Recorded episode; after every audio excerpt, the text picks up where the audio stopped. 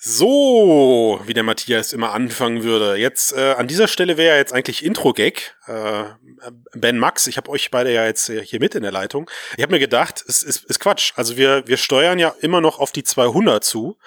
Und wir haben ja im letzten Cast haben wir gefragt, ob wir Einsendungen bekommen können von unseren Lesern. Und wir haben schon recht viele. Also so eine Minute pro Einsendung wäre wär grandios.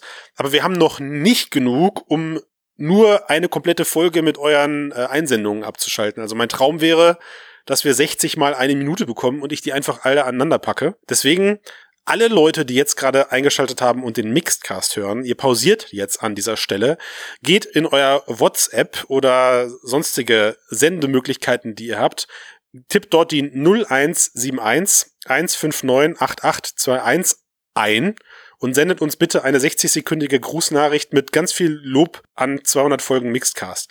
Äh, alternativ, wer WhatsApp nicht benutzen möchte, verwendet eine Mail, glaube ich, so ganz klassisch, ne? Unfassbar. Brieftaube nehmt ihr auch? Ja, oder? Und Brieftaube nehmen wir auch, ne? Ja, die schießen wir dann ab. Ja, also USB-Stick an die Brieftaube geht auch. Und äh, ja, also just, just do it. E-Mail-Adresse übrigens habe ich vergessen, äh, hallo at mix.de, ja? Also raus damit jetzt. So, und jetzt macht ihr erstmal Pause, wenn das Intro be beginnt. Dann schickt ihr die Mail und dann könnt ihr weiterhören. Zur Not fahrt ihr rechts ran, wenn ihr auf der Autobahn seid.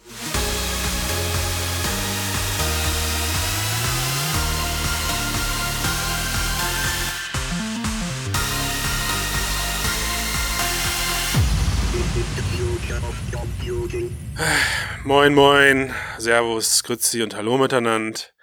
Herzlich willkommen beim Mixcast, Folge was, was ist denn los? Warum ist das 199. So Seit 199 Wochen sind wir für euch der Mixcast über die Zukunft der Computer.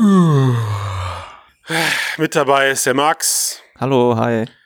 Der Ben. Ja, hi. So. Und warum ihr, wenn ihr euch fragt, warum wir so klingen, dann einfach um dem Max auch mal die Möglichkeit zu geben, der Enthusiast zu sein. Ja, vielen Dank dafür. Ich habe mich schon gefragt, wie das kommt, dass ich auf einmal hier die frohe Natur bin. Hm, ist einfach umgekehrte Psychologie, weißt du, das ist dann, macht es dir etwas einfacher, aus dir herauszukommen. Ja, das finde ich sehr nett von euch, ja. Wir haben uns deswegen auch überlegt, der Ben und ich im Vorfeld, äh, da warst du nicht dabei, also ist auch jetzt eine Überraschung für dich, ob wir ein bisschen über KI-Themen sprechen. Ja. Aber damit wir irgendwie eine Überleitung bekommen, haben wir gesagt, fangen wir mit VR an, oder Ben? Zum 199. Mal. Ja, das ist ein revolutionäres Konzept, ja. Das hatten wir bisher noch nicht. Nee, nee. Was? Gut. Was haben wir dabei? Ja, das, das wäre jetzt die Stelle gewesen. Das, das wäre die Stelle gewesen, aber ich werde jetzt mal einfach äh, loslegen. Es, es, gab eine sehr coole, äh, lustige, interessante, wie auch immer, äh, Geschichte diese Woche. Und zwar äh, soll es äh, über VR die Möglichkeit geben, Bewerber zu testen für die eigene Firma. Geil. Und äh, ja, wie, wie funktioniert denn das, äh, Max? Erzähl mal. Also ich weiß nicht, ist das für eine Achterbahnfirma und gucken, ob den, ob den stabilen Magen haben oder Testfahrten?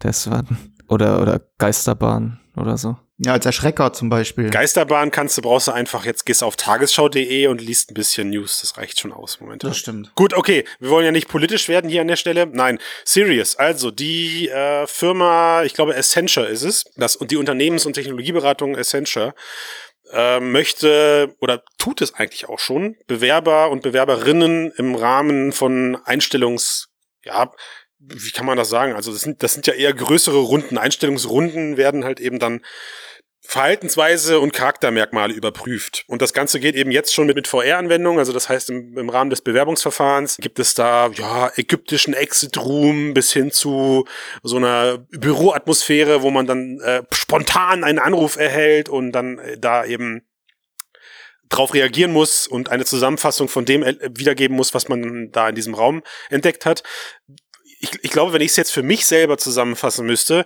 diese Assessment Center, wie das Ganze heißt, sind ja erstmal keine neue Erfindung. Ja, ähm, das gibt's ja gerade in diesen großen Konzernen gibt's das ja schon seit Jahren und die sind auch nicht selten mit Rollenspielen belegt. Aber was ja jetzt so ein bisschen neu an der ganzen Sache zu sein scheint, ist, also ich habe einmal so ein Assessment-Verfahren bei einem großen Konzern damals nach der Ausbildung mitgemacht. Zum Glück wurde ich nicht genommen, sonst säße ich jetzt wahrscheinlich irgendwo in einem riesen Chemiekonzern in Abteilung B4711 und wäre nichts weiter als eine Personalnummer. Aber eine reiche. Aber eine, das war der, das war der Eispickel in meinem heißen Herzen. Ja. ähm, aber aber die Rollenspiele, diese Rollenspielthematik gab es damals schon, aber ich wurde nicht in eine ägyptische Landschaft geschmissen. Also das ist schon äh, toll, wenn man VR noch nicht kennt. Dann flasht einen das bestimmt. Ja. Wie, aber, wie hilft es jetzt beim Bewerbungsverfahren dort, äh, ja, die Strukturen der, der normalen Welt zu durchbrechen und wie kriege ich dadurch ein besseres, einen besseren Eindruck von den Menschen?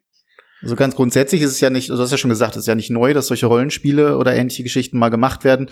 Man kennt das ja auch jetzt nicht unbedingt vom, vom Bewerbungsverfahren, sondern eben als Team Building-Maßnahme, wo man dann ne, yes. ne, schaut, okay, äh, lass uns alle in Escape Room gehen und äh, dann arbeiten wir zusammen an sowas, was mal halt Spaß macht, äh, in dem Fall ein bisschen weg von der täglichen Routine. Ähm, das jetzt sozusagen vorn anzustellen, ist einmal schon mal gar keine so schlechte Idee. Ich glaube, man kann durchaus ähm, da, wenn man das beobachtet, äh, auch sich anschauen, wie gut kann jemand mit anderen zusammenarbeiten an der Lösung, an, auch unter Zeitdruck, auf, unter einer, äh, an einer Lösung arbeiten. Ne, wie, selbst wenn es vielleicht auch nicht so gut klappt, aber wie, wie fügt er sich ins Team ein? Ist er ein, ein positiver Faktor oder steht er einfach nur in der Ecke oder ist vielleicht sogar irgendwie hinderlich, Klotz am Bein, whatever.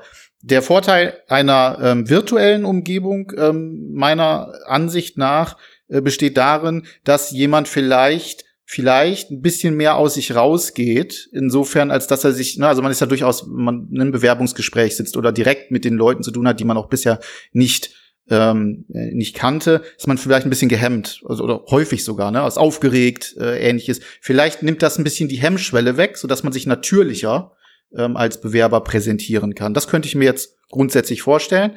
Ähm, ob das allerdings, wie äh, auch dort beschrieben, jetzt wirklich so perfekt ist, dass die Leute sich ganz natürlich verhalten, das wage ich wiederum zu, zu bezweifeln. Denn so eine virtuelle Umgebung, gerade auch mit den heutigen Möglichkeiten, die ja noch nicht gerade fotorealistisch sind, ne, siehe Avatare und Co., ähm, weiß ich nicht, ob das, ob das dann wirklich so eine, so eine, so eine normale Bürosituation, zum Beispiel so einen Anruf wirklich nachstellen kann. Oder ob das dann nicht hm. doch irgendwie ein bisschen ja, gestellt wirkt und dann dementsprechend auch gestellt rüberkommt.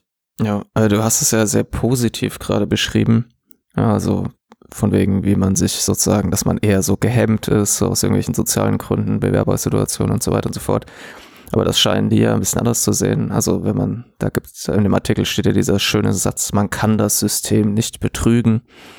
Äh, und man kann seine natürlichen Reaktionen nicht unterdrücken. Ich glaube, da geht es dann tatsächlich auch nicht nur um die Leute, die jetzt irgendwie Probleme in der Bewerbungssituation haben, sondern um die Leute, die sich halt absichtlich verstellen und irgendwie sich darauf hintrainiert haben, sich genau so zu verhalten, wie das eben die Recruiter dort gerne hätten. Und das vielleicht mit VR halt denen so ein Riegel in gewisser Weise vorgeschoben wird, weil zumindest so das Versprechen, dass diese, diese direkte Wirkung der virtuellen Realität eben verhindert, dass man da diese ganzen Filter aufbaut und sich sozusagen verstellt. Aber ob das funktioniert, ist natürlich genau die gleiche Frage letzten Endes wie deine. Aber ähm, die sehen das quasi wieder so ein bisschen aus einer anderen Perspektive und da könnte es vielleicht sogar schon auch funktionieren, ja. Also was, was ja schon so ein bisschen interessant an eurer Diskussion gerade ist, ähm, man könnte es schon fast als, als Vorteil sehen, dass das VR da noch für solche Leute wahrscheinlich eher zu einem neuen Medium gehört. Also jeder wird eher auf dasselbe Level heruntergestuft. Also jeder arbeitet plötzlich mit den gleichen Nachteilen, ja. Körperliche Kraft, Größe spielt vielleicht alles nur bedingt, wenn nicht sogar gar keine Rolle mehr. Jeder muss ja mit demselben beschissenen Bedienkonzept sozusagen klarkommen oder eben mit dem guten Bedienkonzept. Also jeder hat auf die neue, hat auf dieselbe Art und Weise äh, die gleichen Voraussetzungen, um in dieser Welt miteinander interagieren zu können. Und ähm, vielleicht kann man es ja auch so ein bisschen so betrachten, dass selbst diese ja sehr fremdartig wirkende und trotzdem neue Technologie ja auch schon eine Form eines Tests darstellen kann, wie schnell man sich mit neuen, unbekannten Dingen auseinandersetzt. Also das könnte man ja auch schon so sehen. Und was relativ schnell, äh, wie ich es mitbekommen habe in der Vergangenheit, in solchen Themen, in solchen Bereichen eh immer wieder klar wird, sind natürlich so Soft-Skill-Geschichten wie, wer übernimmt jetzt die, die Problemlösungsführung. Ja, also das hast du in solchen Exit-Rooms halt recht häufig. Wer übernimmt jetzt das Wort? Wer ist, wie, wie wie, ergeben sich solche Stu Gruppenbildungen, wie ergeben, ergeben sich Struktur, Strukturen innerhalb der, ja, man könnte schon fast sagen, in der, innerhalb der Hierarchie. Und da ist das fast egal, ob du in einem ähm, ägyptischen Tempel stehst oder in einem echten Konferenzraum, wo jetzt dann Zettel an der Wand hängen, um eine Lösung zu finden.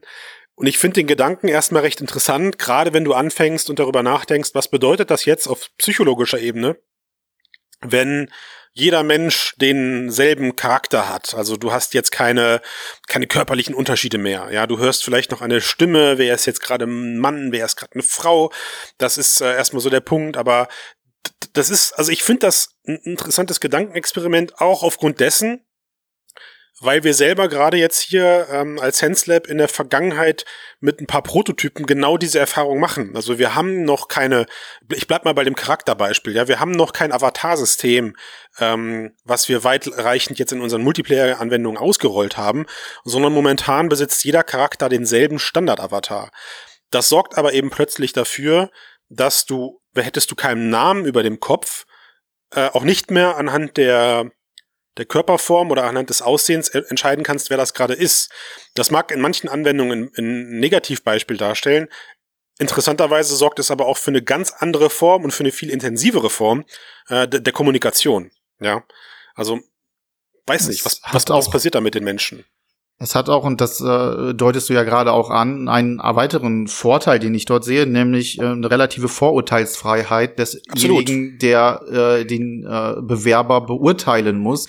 Und ähm, jetzt mal vorausgesetzt, dass es ein, ein, ein äh, Mensch, der eher open-minded ist, dann äh, kann er das nur begrüßen, denn man hat ja generell so das Problem, also jeder Mensch hat das, ne? also dass man jemanden taxiert und dann erstmal man denkt automatisch in, in, in Schubladen, ob man das nun möchte oder nicht, aber es ist, sind immer so ungefähr, na, also schon an der Kleidung, da kennt man, okay, der hat vielleicht ein bisschen mehr Geld, vielleicht ein bisschen weniger, muss überhaupt nicht stimmen. Ja, es gibt sehr teure äh, Kleidung, die ziemlich kacke aussieht, also äh, von daher, äh, da kann man schon sehr schnell sehr falsch liegen. Wenn du das jetzt komplett ausschließen möchtest, dann kannst du natürlich wunderbar darüber, ähm, über eine solche VR-Konstruktion äh, diese Vorteil, Vorurteile erstmal komplett ausschließen und bis dann am Ende vielleicht beim richtigen Gespräch dann völlig überrascht, wer denn da am Ende sich wirklich als äh, der Top äh, Teamplayer rausgestellt hat oder vielleicht als der Leader. Ne? Du hast gerade von von von ähm, äh, von Strukturen gesprochen, die sich rauskristallisieren, wenn man zusammenarbeitet und äh, das ist auch gut und, und, und wichtig so. Ähm, nur vielleicht kommt das dann anders rüber,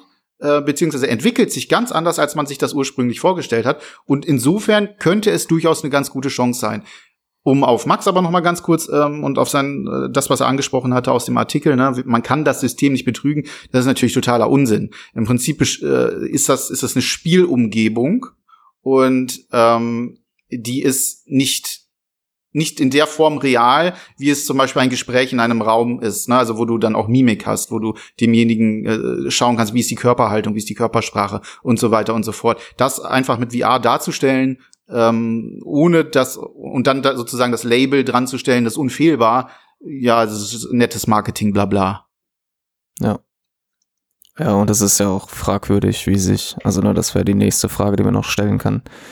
Wenn nicht sich jetzt dort eben eine Bewerberin oder Bewerber durchsetzt, inwieweit diese Fähigkeiten denn auch sich außerhalb der virtuellen Realität dann halt ja äh, wiederfinden, wenn dann halt eben diese ganze Körperlichkeit wieder in der echten sozialen Situation zum Trage kommt. Ja, die Soziophobie schlägt dann wieder voll durch und dann hast halt nichts gewonnen. Ja. Aber haltet ihr das, haltet ihr das für praktikabel und auch für eine gute Idee, in solchen Bereichen genau so zu arbeiten? Also ich meine, ich könnte ja jetzt auch anfangen und sagen, die Leute können sich vorher einen Avatar zusammenstellen. Ja, also ich kann mir aus, keine Ahnung, einem Baukasten da was, wenn ich das denn will. Und auch die Situation, die du gerade skizziert hast, dass ich ja äh, da gar keine Vorurteile habe, müsste ja auch voraussetzen, ich sehe die Leute vorher auch gar nicht. Ja, genau. Was ich mega interessant finde. Ja, also stellt euch vor, man kommt in, in so ein Bewerbungsgespräch in einen eigenen Raum und setzt die Brille auf und erst dann trifft man erstmals mit seinen potenziellen fünf ähm, Mitbewerbern sozusagen in, in tritt, tritt man in Kontakt. Äh, oder, oder vielleicht ist es ja auch eine komplette Gruppe, die eingestellt wird und man guckt, wie die harmonieren oder so, ne? Ja, genau. Das geht natürlich nur in dem Fall. Wenn du jetzt von Teambuilding im, im späteren Maßnahmen sprichst, dann hast du meistens leider schon Strukturen, die sich gebildet haben. So. Ja, richtig. Ich fände das als, als zusätzliches Tool ganz cool. Ne? Also wenn man sagen würde, so, das mache ich zuerst. Also erstmal völlig so, so, so vorteilsfrei in einer völlig äh, neutralen Umgebung für alle, äh, redet man, schaut, wie funktioniert das, macht solche kleinen Spielchen und so. Und dann danach angeschlossen halt den üblichen Prozess mit einem Vorstellungsgespräch oder ähnlichen Geschichten. Ich glaube, das könnte, könnte, könnte, könnte in einigen Fällen vielleicht zu ganz anderen Ergebnissen führen, als wenn man nach dem Standardbewerbungsprozess äh, geht. Also was ich damit sagen will, grundsätzlich keine schlechte Idee. Ob sie jetzt nun wirklich weltbewegend ist, das müsste man wirklich ausprobieren. Also ich bin selber auch in leitender Position tätig und könnte also jetzt in diesem Falle würde ich sagen, ich würde es mal ausprobieren. Ich würde es gerne ausprobieren, wenn ich das nächste Mal eine Stelle zu besetzen hätte, dass ich dann jemandem gewisse Aufgaben gehe, gerade weil ich auch jemand bin, der sehr auf Teamwork ähm, und auf, auf Lernwilligkeit äh, des Bewerbers äh, Wert legt. Äh, da kann man sicherlich einige Sachen machen, äh, die das auch auf sehr vorurteilsfreiem, sehr, sehr neutralem Boden sozusagen ausrollen und wo man erstmal grundsätzlich sehen kann, wie funktioniert das denn an sich, auch aus der Ruhe und äh, aus dem, aus dem, aus der Geschütztheit seiner eigenen Umgebung dann heraus. Ne? Ähm, er ist ja, ja, zu Hause im Prinzip in dem Fall. Das hat mhm. schon durchaus eine ganze Menge ähm, coole Potenziale, so möchte ich es nennen. Ja, aber auf der anderen Seite ist es natürlich so, dass diese komplette Vorurteilsfreiheit natürlich eine Utopie bleiben wird. Ja, ja, klar. Ne? Aber man kann sich dem natürlich annähern und da ist Virtual Reality auf ja. jeden Fall ein ganz gutes Tool und ich finde, das sieht man ja auch in vielen, also in VR-Chat oder anderen Social Media ähm, VR-Anwendungen, wo halt Leute wirklich aus sich rausgehen, die Mega. sonst vielleicht nicht so, ja, nicht so umgehen, damit umgehen würden. Ja, ist ein sehr gutes Beispiel, was mir am Anfang auch sofort eingefallen ist. Es ist ich habe ich hab beides schon erlebt. Also ich habe extrovertierte Menschen erlebt, die in, in einer VR-Umgebung plötzlich total zurückhaltend wurden, weil das Ganze für sie neu ist, weil sie vielleicht auch mit dieser Gaming-Erfahrung nicht so ganz klarkommen, ja. Und da war dann auch ein Teil bei, die gesagt haben, boah, nee, das brauche ich nicht, will ich nicht, ist nicht meins. Ja, auch, auch, auch extrovertierte Menschen, die, weiß ich nicht, aus dem vertrieblichen Umfeld kommen oder sonst irgendwas, die haben halt gesagt, nee, ich, da, da, da fehlt mir zu viel. Ne? Und ich kann mir auch, auch aus Führungspersonen, mit denen man natürlich im vertrieblichen Kontext über die Umsetzung solcher Sachen schon gesprochen hat, äh, weniger im Bewerbungsbereich, Bereich, sondern oft, oft gerade im Bereich ähm, ja Führungskräftetraining, Bewerbertraining, all solche Geschichten, ne, die die die spielen, die schwingen bei uns sehr sehr oft sehr viel mit, auch in der aktuellen Phase. Ähm, dann ist das, äh, kannst du das gar nicht pauschal pauschal sagen, weil halt dann auch eben andere Leute jeder reagiert interessanterweise komplett anders auf diese Technologie. Es, es ja. gibt aber genauso ja. gut auch introvertierte Menschen, die bleiben in VR introvertiert oder sind sogar noch introvertierter, weil sie äh, nicht wissen, wie wie wirken sie gerade, ja, wie sehen sie gerade aus? Also auch das ist ja so ein so ein psychologischer Effekt, der sich gerade auch durch die ganzen Zoom und und Videokonferenzen gerade ergibt. Das ist eben nicht wie ein echtes Treffen, sondern da, da, da man, man, man muss darauf achten oder man beschäftigt sich eher mit so Gedanken, wie sehe ich gerade aus, äh, wie sitze ich in der, wie wirklich in der Kamera, hören die Leute mich gut, verstehen die Leute mich gut. Das schwingt eben alles mit, was in einem realen Gespräch nicht der Fall ist. Also wie du es gesagt hast, Ben, und das wären für mich so die abschließenden Worte zu dem Thema. Ich sehe es als gute Ergänzung. Genauso ist es einfach super wichtig, dass die Anwendung selber, äh, dass es sich auch selber, sich auch selbst genug ernst nimmt und eben gut programmiert ist. Also ich glaube, du kannst auch einfach viel kaputt machen bei der Bewertung der Menschen, wenn du die Anwendung schon scheiße designst. Ja. Ja. Ähm, und dann, dann könnte das auch eine interessante zusätzliche Funktion sein. Aber pff, am Ende bin ich froh, dass wir dann am Ende, oder da, am Ende bin ich froh, dass wir immer noch mit den Leuten selbst dann auch sprechen. Das muss ja. man ja auch, wenn man vor allem dann äh, am Ende äh, schaut, äh, wie häufig kommt es denn vor, dass man dann ähm, jemanden eingestellt hat unter den besten Voraussetzungen, ja, der hat super überzeugt, war richtig cool und hat dann aber irgendwo im Laufe der Probezeit oder so nicht ganz so ins Team gepasst, wie man es gern gehabt hätte, ja. Ja, aus, aus vielen, vielen verschiedenen Gründen. Und da gibt's jetzt eine ganz interessante Geschichte, ähm, und zwar äh, hat eine Firma ein, äh, eine Software entwickelt, eine KI-Software oder eine, eine KI an sich, die messen soll, wie viel Leistung ein Mitarbeiter bringt. Und zwar, und das ist hochaktuell, im Homeoffice. Mhm. Das ist ja der Weg zur vollendigen Vorurteilsfreiheit, wie wir alle wissen. Ja. Ja, also ihr beide zuckt zusammen ich aus dem Vertrieb muss irgendwie sagen, ich bin seitdem, seitdem ich in der Ausbildung bin, bin ich der gläserne Mitarbeiter, weil ich eben dank äh, CRM-Systemen und weiß ich nicht, was alles an digitalen Mitteln, die ich verwenden muss, seitdem ich meine Ausbildung vor, boah, mittlerweile viel zu vielen Jahren schon abgeschlossen habe, da gab's das alles ja schon und da wird jeder, jeder Telef jedes Telefonat und jeder Kundenkontakt wird da ja nachgehalten, je nachdem in welcher, ähm, in welchem Bereich man sich in seinem Lebensabschnitt gerade befindet, ging das so weit zurück, dass da komplett Monitore an der Wand hingen, wo meine Telefonschlagzahl drauf zu sehen war und äh, man unterm Team dann auch verglichen wurde. Deswegen für mich ist das jetzt gerade kein Schocker der Woche, äh, weil ich mir halt denke, ja, endlich macht's mal jemand. Aber ich verstehe natürlich, ich verstehe, ich verstehe natürlich, warum wir drüber sprechen wollen. Ne? Ähm, der der große Diskussionspunkt, der für mich natürlich dahinter steckt, ist, dass es eine KI ist, die mir als meinetwegen Vorgesetzter oder Teamleiter oder äh, auch wen, welchen, welchen, ähm, wenn ich jetzt von mir selber rede, wenn ich jetzt von anderen Personen spreche, welche, welche Leitungsmenschen oder welche leitenden Persönlichkeiten da auch immer hinterstehen, die das Ganze dann als Auswertung betrachtet bekommen, ist ja immer dann die Frage, welche Entscheidung treffe ich auf Basis dieser Daten. Ja, lass uns doch, lass uns doch aber noch kurz, das? Lass uns doch kurz äh, noch einmal kurz erklären, was das genau klar. für eine Software ist und wie sie denn funktioniert. Äh, denn ja. da wird's da erst wirklich interessant. Du hast ja gesagt, klar, ähm, der Monitor, es gibt Sachen, die kann man zählen und es gibt Sachen, die kann man nicht zählen. Und ich glaube, der Witz an dieser Geschichte hier ist eben nämlich das, wie wird äh, das berechnet, was man nicht zählen kann. Max, willst du uns vielleicht mal kurz? Äh, ja. Also die, die äh, Firma heißt Enable und die Software heißt auch Enable und die verspricht, dass sie die Produktivität einzelner Angestellter messen kann oder halt auch von ganzen Teams.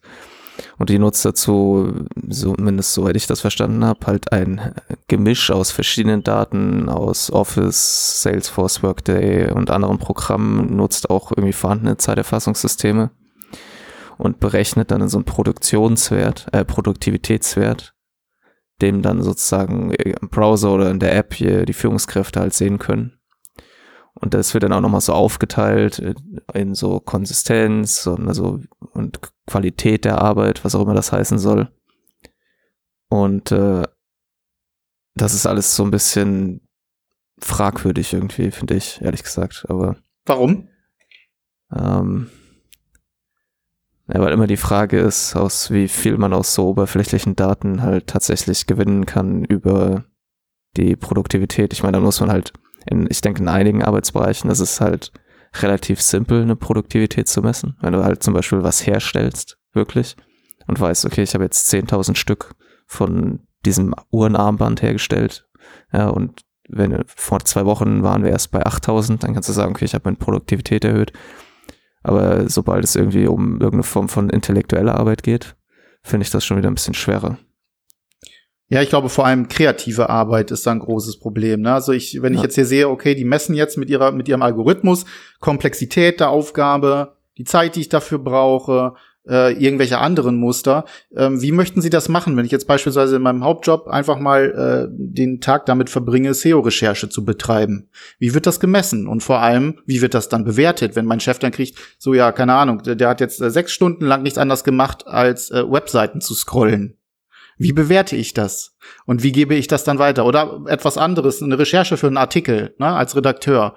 Äh, ich setze mich hin und muss dafür halt verschiedene Sachen äh, recherchieren. Ich muss äh, vielleicht sogar komplette lange YouTube-Videos gucken oder auf Twitch oder ähm, vielleicht sogar eine Netflix-Serie, ja, weil ich gerade im Bereich äh, Kino recherchiere oder äh, whatever. Wie wird denn das bewertet? Und da fängt es dann an, irgendwann ähm, schwierig zu werden für mich nachzuvollziehen, jetzt für mich als als KI-Laien äh, in dem Fall. Ähm, wie kann ich daraus einen vernünftigen, also einen Algorithmus ähm, füttern, der dann in einer Art und Weise funktioniert, die dem Vorgesetzten wirklich sagt, was ich geleistet habe. Was habe ich wirklich geleistet? Vielleicht mal mhm. als Beispiel in dem äh, Zusammenhang.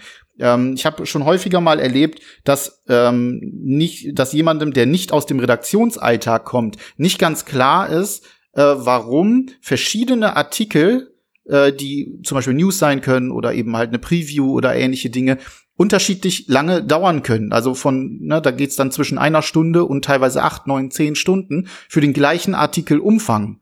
Und da geht es dann um ganz viele Dinge, die damit zu tun haben, wie sehr kennt sich derjenige schon damit aus, wie viel Zeit muss er mit der Recherche an sich verbringen, wie schwierig ist das Thema, wie technisch ist das Thema und so weiter und so fort. Und da entstehen dann ganz große Unterschiede. Kann, die Algo kann ein Algorithmus das wirklich messen und auch so in einer Art und Weise wiedergeben, dass jemand, der nicht aus einem solchen Umfeld stammt, auch versteht, was damit gemeint ist?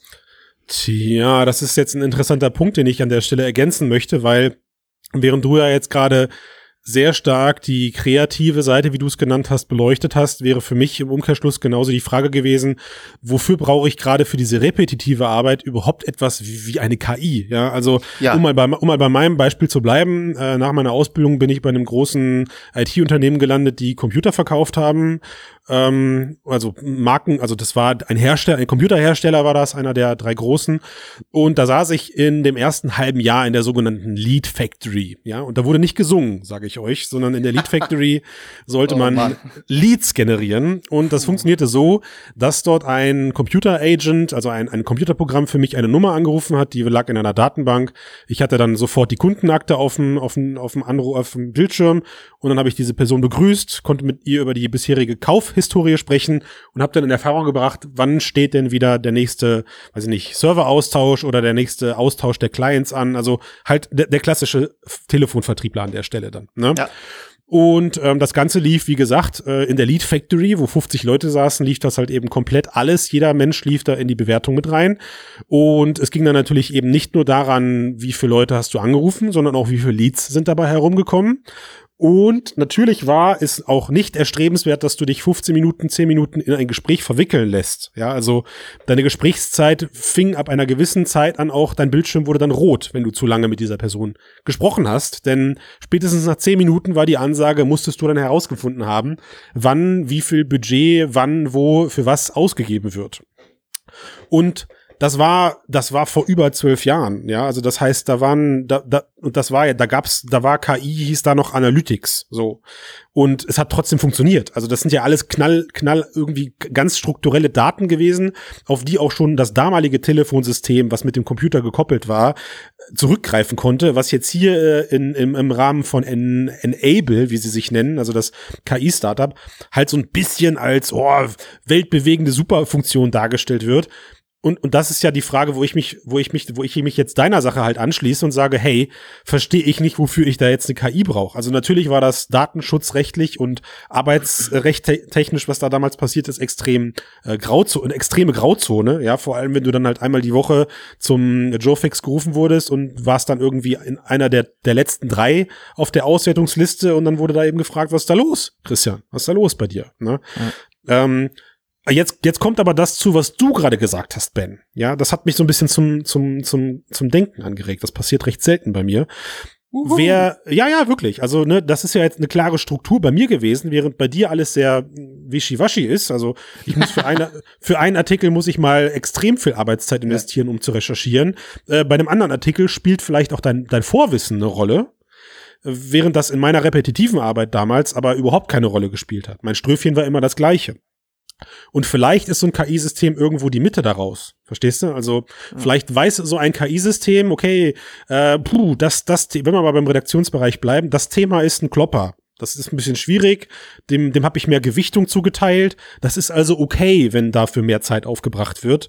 Während für Basisthemen vielleicht da dann weniger Zeit für verwendet werden darf weil man eben weiß, okay, das ist jetzt vielleicht sogar bezogen auf die Person Ben, ist das, ist das easy going. So, den Artikel muss der in anderthalb Stunden, zwei Stunden, drei Stunden fertig haben. Ja, ich weiß also es nicht. Also ich glaube halt, das, was du beschrieben hast, also auch generell, wenn du irgendwie zum Beispiel, sagen wir, du bist jemand, der rumtelefoniert, musst halt Leute erreichen, dein, dein Ziel sind irgendwie fünf Anrufe halt pro Tag. Ja, also, ne, also fünf erfolgreiche Telefonate mit irgendwelchen Leuten, wenn du jetzt irgendwas verkaufst, ja, zum Beispiel mhm. im Pharmabereich oder so. Ja. Halt fünf Ärzte anrufen oder sowas. Und dann äh, ist ja jetzt schon so, dass halt eh immer fragwürdig ist, ähm, ist das, was die Leute da so angeben, auch ein erfolgreiches Gespräch gewesen oder nicht. Richtig. Ähm, aber klar, okay, du hast irgendwie so eine Metric, die du einsetzen kannst, wo du genau über vergleichen kannst, okay, der hat das sein Pensum geschafft, hey, schau mal, der hat acht Anrufe geschafft, warum schaffen das denn die anderen nicht? Nein, dann setzen wir jetzt mal die Erwartung auf sechs hoch. Also so ein Mechanismus ist ja relativ simpel, da braucht man jetzt auch kein Machine Learning und das ist eigentlich genau mhm. das gleiche, was früher halt in der Fabrik abgelaufen ist, Richtig. wo halt der erfolgreichste Arbeiter von allen gehasst wurde, weil halt quasi er den neuen Standard setzt für alle anderen. Und, nennen wir ihn ähm, SpongeBob. ja, nennen wir ihn SpongeBob. Und äh, ich glaube, das gibt's dann das andere Extrem, wo das halt extrem schwer zu messen ist, also wirklich im kreativen Bereich, im intellektuellen Bereich. Ich meine, wenn man jetzt sozusagen zum Beispiel das Extrembeispiel für mich wäre jetzt ein Philosoph, ja, der sitzt einfach nur so rum. Ja, denkt, also warum redet denkt, ihr von den ja, Kreativbereichen? Der eine redet vom Journalismus, weil du redest von also ihr naja, seid also schon ein bisschen voreingenommen da. Das, Was ja, da los? sind wir. Oder, ja. ja, oder also ne, also da finde ich oder auch bei einem Künstler oder so, da ist das, da gibt's halt einfach nicht, was man gut was messen könnte. Man könnte durch sagen, okay, der hat jetzt eine Seite geschrieben und davor nur eine halbe Seite, aber das geht ja letzten Endes darum, was da drin steht, genau wie beim Künstler irgendwie. Ja. Und dann aber dieser KI-Ansatz, der könnte halt, der zielt, glaube ich, so auf dieses Zwischending. Und die nutzen was, was sie halt Trigger Task Time nennen. Das ist so ihr Algorithmus. Und die versuchen halt zu lernen, was es für Trigger gibt. Also zum Beispiel eine E-Mail oder ein Telefonanruf. Zu was für Aufgaben das führt. Ja, also ob der jetzt dann eine E-Mail auch mit einer E-Mail antwortet oder ob der eine Recherche macht oder ob der irgendwas schreibt, irgendwelche Anrufe tätigt oder so. Und wie lange der dafür im Schnitt braucht. Und dann aus diesen Daten versuchen die dann halt zu lernen, dass es quasi für die und die Aufgabe man im Schnitt so und so lang braucht. Und dann können die das quasi auf alle anwenden und dadurch dann diesen Produktivitätsscore errechnen. Hm. Das ist sozusagen eigentlich ja genau dieselbe Idee, wie du es auch bei diesem Telefonanrufbeispiel hast, nur dass es halt gelernt wird, weil es nicht so offensichtlich auf den ersten Blick ist. Aber dadurch, hm. dass es halt gelernt wird, ist es natürlich wieder anfällig, hm. weil es eben vielleicht, wie im Beispiel von Ben jetzt, so einzelne Beispiele halt, wo es ist schwer zu sagen, ob du lernen kannst, wie viel Aufwand du für einen Artikel brauchst, weil dann musst du ja wissen, was hat er für ein Vorwissen. Oder du kannst zum Beispiel nicht erwarten, ähm, ja, ich schreibe ja viel über KI und es gibt Paper, die sind sehr leicht verständlich und andere sind super schwer verständlich. Das wäre zum Beispiel sowas, was der Algorithmus halt nicht lernen kann. Und dann würde man für den einen Artikel viel weniger Zeit brauchen, für den anderen auf einmal viel mehr. Und es wäre für dieses System nicht wirklich durchsichtig, warum das so ist. Gut, aber man könnte es ja an der Stelle auch wieder anlernen und auch da wieder die, die, die Essenz, über die wir ja jetzt eigentlich nee, reden. Könnte man nicht. Also, also doch, klar, wenn ich, wenn ich, ich, ich wollte jetzt also, darauf hinaus, wenn ich jetzt ein Gespräch dann hätte mit meinem Personaler oder mit meiner Personalerin und werde halt eben auf dieses Defizit zwischen diesen beiden Artikeln angesprochen, habe ich ja immer noch die Möglichkeit, mich hoffentlich zu erklären und zu sagen, na ja, aber äh, weiß ich nicht, Quantenphysik genau. ist jetzt halt nicht mein Kernthema. Du müsstest es halt messen können, das ist mein Punkt und da ist die Frage, okay. ob, ob das halt messbar ist. Also wenn du halt ein Paper Also ob ich im Nachgang der, Thema der KI, quasi, ah, ja, ja, ja, okay. Ja, das Paper über das gleiche Thema kann halt im einen Fall sehr komplex sein, im anderen nicht so komplex. Und die Frage ist, mit was für einer Messung willst du sozusagen die Komplexität eines wissenschaftlichen Papers halt messen? Da gibt es bestimmt auch Ansätze, aber dann bewegen, dann merkt man schon, dass es halt immer komplizierter wird und dann auch die Frage natürlich spätestens eigentlich sollte die schon längst gekommen sein nach der Ethik und auch, was es halt für eine Auswirkung hm. auf die Arbeiterinnen und Arbeiter hat, wenn sie halt konstant überwacht werden, ihr jeden Schritt, den sie tun halt. Und, und was auch für ein Missverhältnis im Arbeits, genau, auf die Qualität, was für ein Missverhältnis in dem Arbeitsverhältnis gibt und genau, was halt auch auf die Qualität aus, Auswirkungen hat, wenn man dann denkt, oh Gott, ich muss jetzt unbedingt diesen Score erreichen. Weil ich nenne jetzt keine Namen, aber ich kenne eben gerade Beispiele auch in diesem Telefonbereich, wo halt Leute, weil sie eben diese hohen Erwartungen haben, halt ihre Daten letzten Endes auch fälschen. Ja, absolut. Sagen, ja, absolut. Ja, ich, ja, ich habe all diese Anrufe getätigt, es waren erfolgreiche Gespräche, weil das wird von mir erwartet, auch wenn es komplett unrealistisch ist und das drückt dann die Erwartung immer weiter hoch, die wird immer unrealistischer und es wird immer weniger produktiv geschaffen. Also das ist ein absoluter Punkt, an dem ich anknüpfen wollte. Oft führen solche Systeme auch auf, auf langfristiger Zeit dann dazu, dass man lernt, so zu arbeiten, um dieses System zufriedenzustellen. Ja. Äh, das ist ja generell so ein menschliches Ding, ja, also ein gutes Pferd springt nie höher, als es muss. Und äh, man in vielen, in vielen Arbeitsbereichen ist das einfach gang und gäbe, dass man sein Arbeitspensum so anpasst, dass auf der anderen Seite vielleicht an vielen Stellen auch gerade so die Zufriedenheit existiert, dass man sagt, okay, das, das scheint zu funktionieren. Und ich glaube, in der Form lässt sich auch so eine KI, die trotz ihrer tollen Algorithmen sehr starr funktionieren könnte, lässt sich auch verarschen. Genauso wie das im Telefonbereich gerade der Fall ist. Also exakt genauso kann ich das widerspiegeln äh, und ich kann Namen nennen, also meinen eigenen sozusagen.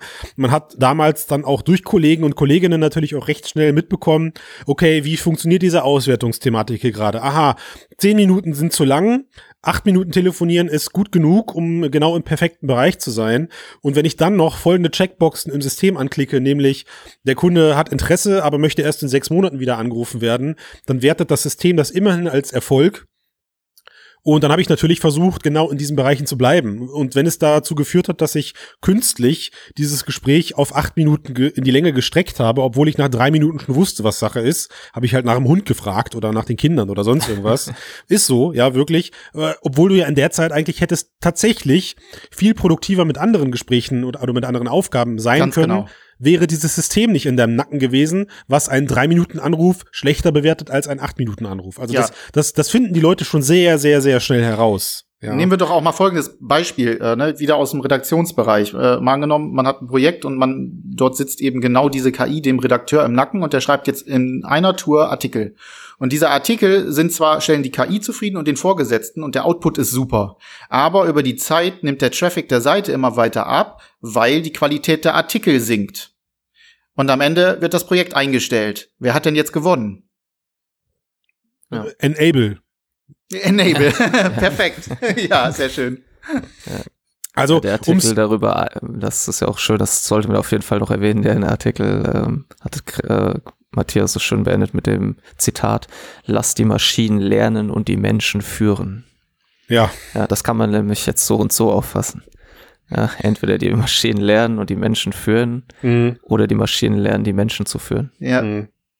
Also ich glaube, ums, ums, ums für mich äh, abzuschließen, worüber wir hier diskutieren, ist für mich ehrlich gesagt weniger die Frage, ob das eine gute Idee ist, äh, Menschen in der Form zu screenen, weil das passiert einfach schon seit Jahren in vielen Bereichen ganz legitim, leider vielleicht, vielleicht auch sinnvoll. Also aus meiner Erfahrung muss ich sagen, manchmal bin ich dann schon ganz froh, wenn ich auf so einen Analyse-Button klicken kann und sehe, okay, wie ist unsere Rentabilität? Ja, also das mag eine einfache Gegenüberstellung von Stunden zum, äh, zum, zum, zu den Eigenkosten sein. Das finde ich ganz gut. Aber was, was jetzt halt hier in dem Artikel meiner Meinung nach, meiner Definition nach passiert ist, äh, während ich bisher in der bisherigen, vielleicht auch in der alten Arbeitswelt, eher oft ein Tool, zwei Tools hatte, die ich verwendet habe als Arbeitnehmer, durch die ich auch eben bemessen werden konnte, scheint es mir jetzt halt eben eher eine Vielzahl an Produktivitäts Tools zu sein, die durch dieses Unternehmen Enable zusammengeführt werden. Ja, also sie versuchen eben aus allen Tools, Office 365, wie lange halte ich mich in dem Tool auf, wie lange halte ich mich in dem Tool auf, versuchen sie durch irgendwelche Voodoo-KI-Geschichten halt eine große Analyse draus zu machen und die KI-Nummer da dran ist erstmal ein Buzzword, um sich gerade in der aktuellen Pandemie äh, besser und gut zu platzieren. Ja. Weil keiner will was von Analysetools hören. Das Analysetool ist, äh, da, da tauchen sofort, da bist du sofort beim Betriebsrat. Und äh, wenn du aber von KI-Algorithmen sprichst, die da irgendwo vor sich hin dümpeln und natürlich nach ethisch unbedenklichen Maßstäben trainiert wurden, Augenzwinker, Augenzwinker, dann kannst du solche Themen auch deutlich einfacher durchsetzen. Und ich muss auch leider sagen, dass ich verstehe, dass Unternehmen in der aktuellen Homeoffice-Phase an sowas Interesse haben, weil mh, hm, ob ihr es hören wollt oder nicht, da für Unternehmen, die bisher nicht äh, wie ihr oder wie wir im Homeoffice-Bereich ohne Probleme funktioniert haben, gibt es einfach gerade viele Unternehmen, wo sehr viel Geld auf eine Ineffizienz im Heimarbeitsbereich verschwendet wird. Ja, also ich würde halt sagen, dass diese so wirklich gut funktionieren, wird diese Software vor allem mit den Berufen, die sowieso bald von KI ersetzt werden. Ja, da habe ich ein Beispiel für euch. Also oh. ich weiß nicht, ob ihr das jetzt hören wollt, aber überrasch nicht. Ja, also es gibt da noch so ein kleines Unternehmen namens Microsoft. Ne? Und was die ja jetzt vor kurzem gemacht haben, ist, ihr, ihr, also ihr seid ja mit Sicherheit täglicher Leser der MSN-Newsseiten. Ja, seit Jahren meine Startseite. Ja. Microsoft hat äh, für ihr Informationsportal MSN 50 Newsproduzenten gekündigt. Einfach so. Schwupps. Das Team oder das ist schon eine ganze Abteilung, ganze Etage, 50 Leute, wurden entlassen und werden jetzt durch eine KI ersetzt, die die News zukünftig schreibt ähm, diese ähm, KI-Geschichte hier, also ich muss noch korrigieren, die KI schreibt hier noch nicht die Texte selbst. Entschuldigung, sie fasst zusammen. Ja, sie macht so eine, so eine, so eine Mischung aus Zusammenfassung, beziehungsweise sie passt die ähm, äh, Titel an, auf das, was ihrer Meinung nach oder das, was sie gelernt hat, halt besser funktioniert und äh, wechselt auch Bilder oder äh, Videos äh, eigenständig aus, die ihrer Meinung nach äh, besser dazu passen.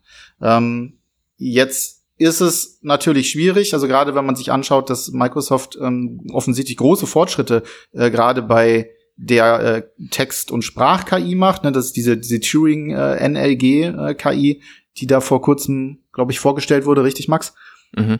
Und die wohl ziemlich, ziemlich stark auf ihrem äh, Gebiet ist und eben genau das kann, was du gerade gesagt hast, Christian, nämlich Texte ähm, ziemlich präzise zusammenzufassen und ähm, Sachverhalte wohl offensichtlich ganz gut äh, einzudampfen. Ja, Na, aber die Schwierigkeit, man da, äh, wenn ja. ich da kurz dazwischen grätschen darf, schon sagen muss, dass auch diese Systeme immer noch ihre sehr starken Schwächen haben ähm, und so in Einzelbereichen schon ganz gut funktionieren. Ähm, und für diesen Anwendungsfall möglicherweise auch, wobei dann auch die Frage ist, ob halt wirklich der Turing zum Einsatz kommt ähm, oder ob die halt für das speziell dann eine Mischung aus eben so einer Turing oder irgendeiner gearteten Transformer-Sprach-KI benutzen mit ein bisschen so guter alter Handarbeit im Programmieren. Das kann auch sein. Das ist nicht klar, weiß man ein bisschen nicht. Ja, das spricht ja so ein bisschen, also die, die entlassenen Redakteure, ähm, das waren ja offensichtlich wohl externe, also nicht direkt bei MSN Angestellte, sondern sozusagen ähm, ja, weiß ich nicht, über einen Dienstleister, wenn ich es richtig verstanden habe, ähm, sagen aber auch selbst, dass es, dass sie ihre Zweifel daran haben, dass diese KI, wenn sie nicht von einem Menschen sozusagen nachkontrolliert wird oder überwacht wird, vernünftig äh, funktioniert. Was ja. denkst du? Naja, die wurde ja schon vorher benutzt halt, aber es war so halbautomatisiert. Das heißt, ihre Ergebnisse wurden immer von den dort vorhandenen News-Produzenten, also menschlichen, korrigiert, überprüft, was natürlich letzten Endes quasi ein Trainingsprozess ist. Also die haben halt eigentlich den Ast abgesägt, auf dem sie saßen, indem sie halt diese halbautomatisierten äh, Ergebnisse überprüft haben. Und ob das dann gut funktioniert, muss man halt schauen. Es gibt ja auch jetzt in Deutschland schon seit einer Weile in Lokalnews teilweise Beispiele, wo eben im Sportbereich, also so Regionalliga und so einzelne Ergebnisse in so automatisch generierten Texten zusammengefasst werden. Aber natürlich ist es so, dass keines dieser Systeme irgendeine seriöse Form von Sprachverständnis hat, ja. Vor Noch allem, nicht. Vor allem Kontext fehlt, ne? Wir hatten im Vorfeld mal ganz kurz äh, schon angerissen, dass das, glaube ich, gerade das ist, was gute Texte eigentlich ausmacht, dass sie äh, Kontext bringen, dem Leser ähm, auch Zusammenhänge erklären zum eigentlichen Thema. Das ist so gerade die Aufgabe des Journalisten, das vernünftig einzuordnen und dann auch eine äh, ähm, normalerweise journalistische Intention äh, im Gegensatz zum Populismus äh, zu ähm, verfolgen. Äh, was meinst du, so eine KI, Kontext, kann sie die herstellen? Oder kann sie das herstellen? Ähm, ich würde sagen, definitiv nicht. So, ähm, und das ist aber natürlich jetzt auch dieser Plattform geschuldet, dass das nicht notwendig ist.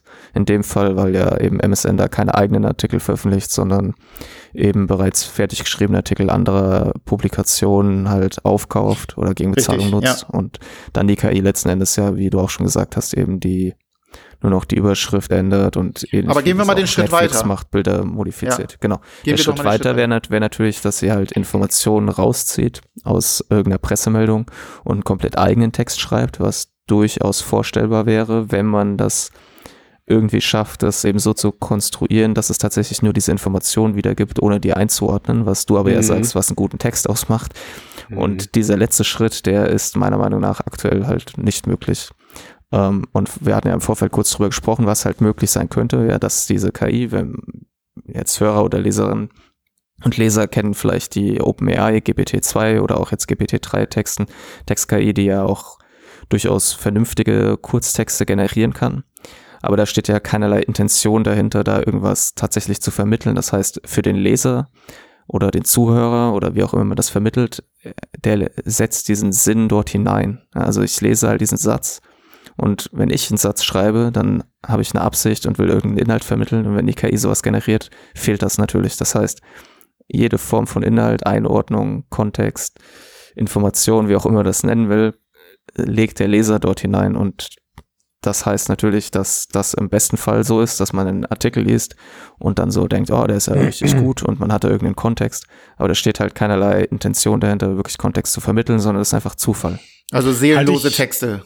Halte ich, halte ich aber insofern, ja, also könnte man im Vorfeld vielleicht, oder wenn man es weiß, vielleicht so definieren, aber halte ich jetzt einfach mal aus, äh, ja, jetzt weiß ich nicht, ob ich jetzt die philosophische Rolle an der Stelle einnehme, aber halte ich oh, insofern oh, einfach mal gegen, weil ich sage, ich glaube schon, dass es da Möglichkeiten gibt, diesen, dieses Gefühl von Intentionsvermittlung, ist das richtig, was du meinst, Max? Also also einer KI durchaus anzutrainieren. Also ich meine, Mix gibt's jetzt seit über fünf Jahren. Ja, jetzt gibt es aber andere Redaktionen und andere Digitalplattformen, gerade im, im, im, im großen Newsbereich schon deutlich länger. Also eine KI wäre auch da aus durchaus in der Lage, mit Texten gefüttert zu werden, die ja dann so ein bisschen äh, den, den Spirit dieser Seite auch mit aufnehmen lassen. Ja, Was also du jetzt meinst, ist Stil halt, ne?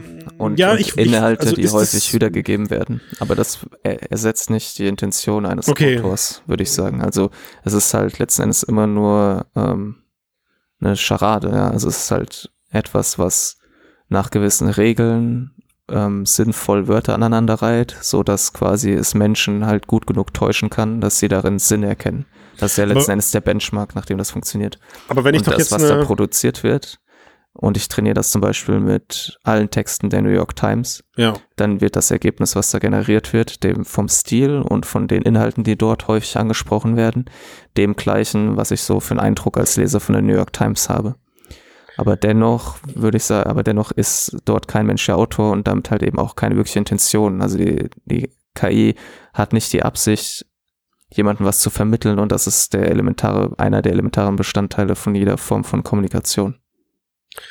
ich behaupte halt noch nicht. Ne? Also ich meine, wenn wenn ich so eine wenn ich so eine KI entsprechend darauf ab äh, ab ab wie sagt man abtrainiere. Also wenn ich so eine, wenn ich eine KI darauf trainiere oder ihr da, ihr das eben ähm, mit mehreren multisensorischen Wahrnehmungen beibringe, darauf auch zu achten, okay, wenn jetzt der Artikel positiv behaftet ist, dann achte doch bitte auf das Thema, äh, welches in dem, in dem Artikel eben wieder gespiegelt wird. Also merke ich eben, okay, weiß ich nicht, Smartphones scheinen der New York Times besonders zu gefallen oder Smartphones von Samsung oder aktuelle Smartphones, während andere Sachen eher, eher durchschnittlich bewertet werden oder, also ich, ich glaube schon, dass man einen Punkt erreichen kann, wo auch durchaus KIs in der Lage sein werden, durch das Analysieren von gewissen Trends, durch das Analysieren von bisherigen Meinungen, die irgendwo herkommen müssen, definitiv, aber selbst da eine Intentionsvermittlung in solche Artikel eben reinzubringen. Und wenn es, meiner Meinung nach, und wenn es eben nur ein Vorformulieren ist, aber das Abprüfen von, äh, von dem eigentlichen Redakteur. Also ich Ja. meine, ja, wenn jetzt, wenn jetzt eure Artikel demnächst von, von einer KI, die dann eben für Ben oder für dich, Max, die Texte schreibt und ihr müsst nur noch drüber lesen und sagt am Ende, ja, entspricht eigentlich meiner Meinung, dann gebt ihr den Text ja auch nur noch frei. Aber geschrieben Genau, hat aber die ich würde KI. sagen, da, da sprechen wir halt, da haben wir verschiedene Begriffe von Intentionen halt, würde ich sagen. Mhm. Ja. Mhm. Also das kann man vielleicht so ein bisschen, ähm, das ist eine ziemlich tiefe, also eine ziemlich tiefgehende Diskussion. Ne? Also das ist halt so ein bisschen, ich kann mir vorstellen, ist dass es eine halt eine Ticker-Geschichte Nachahmung gut funktioniert. oder ist es, genau. Ja, Ja. genau, also die, die Nachahmung, genau exakt. Also äh, das, das ist auch das, was mir gerade durch, den- durch den Kopf ging, als du das vorhin gesagt hast. Ne? Also eine KI kann ich mir super vorstellen, dass sie Fakten über einen Ticker schickt.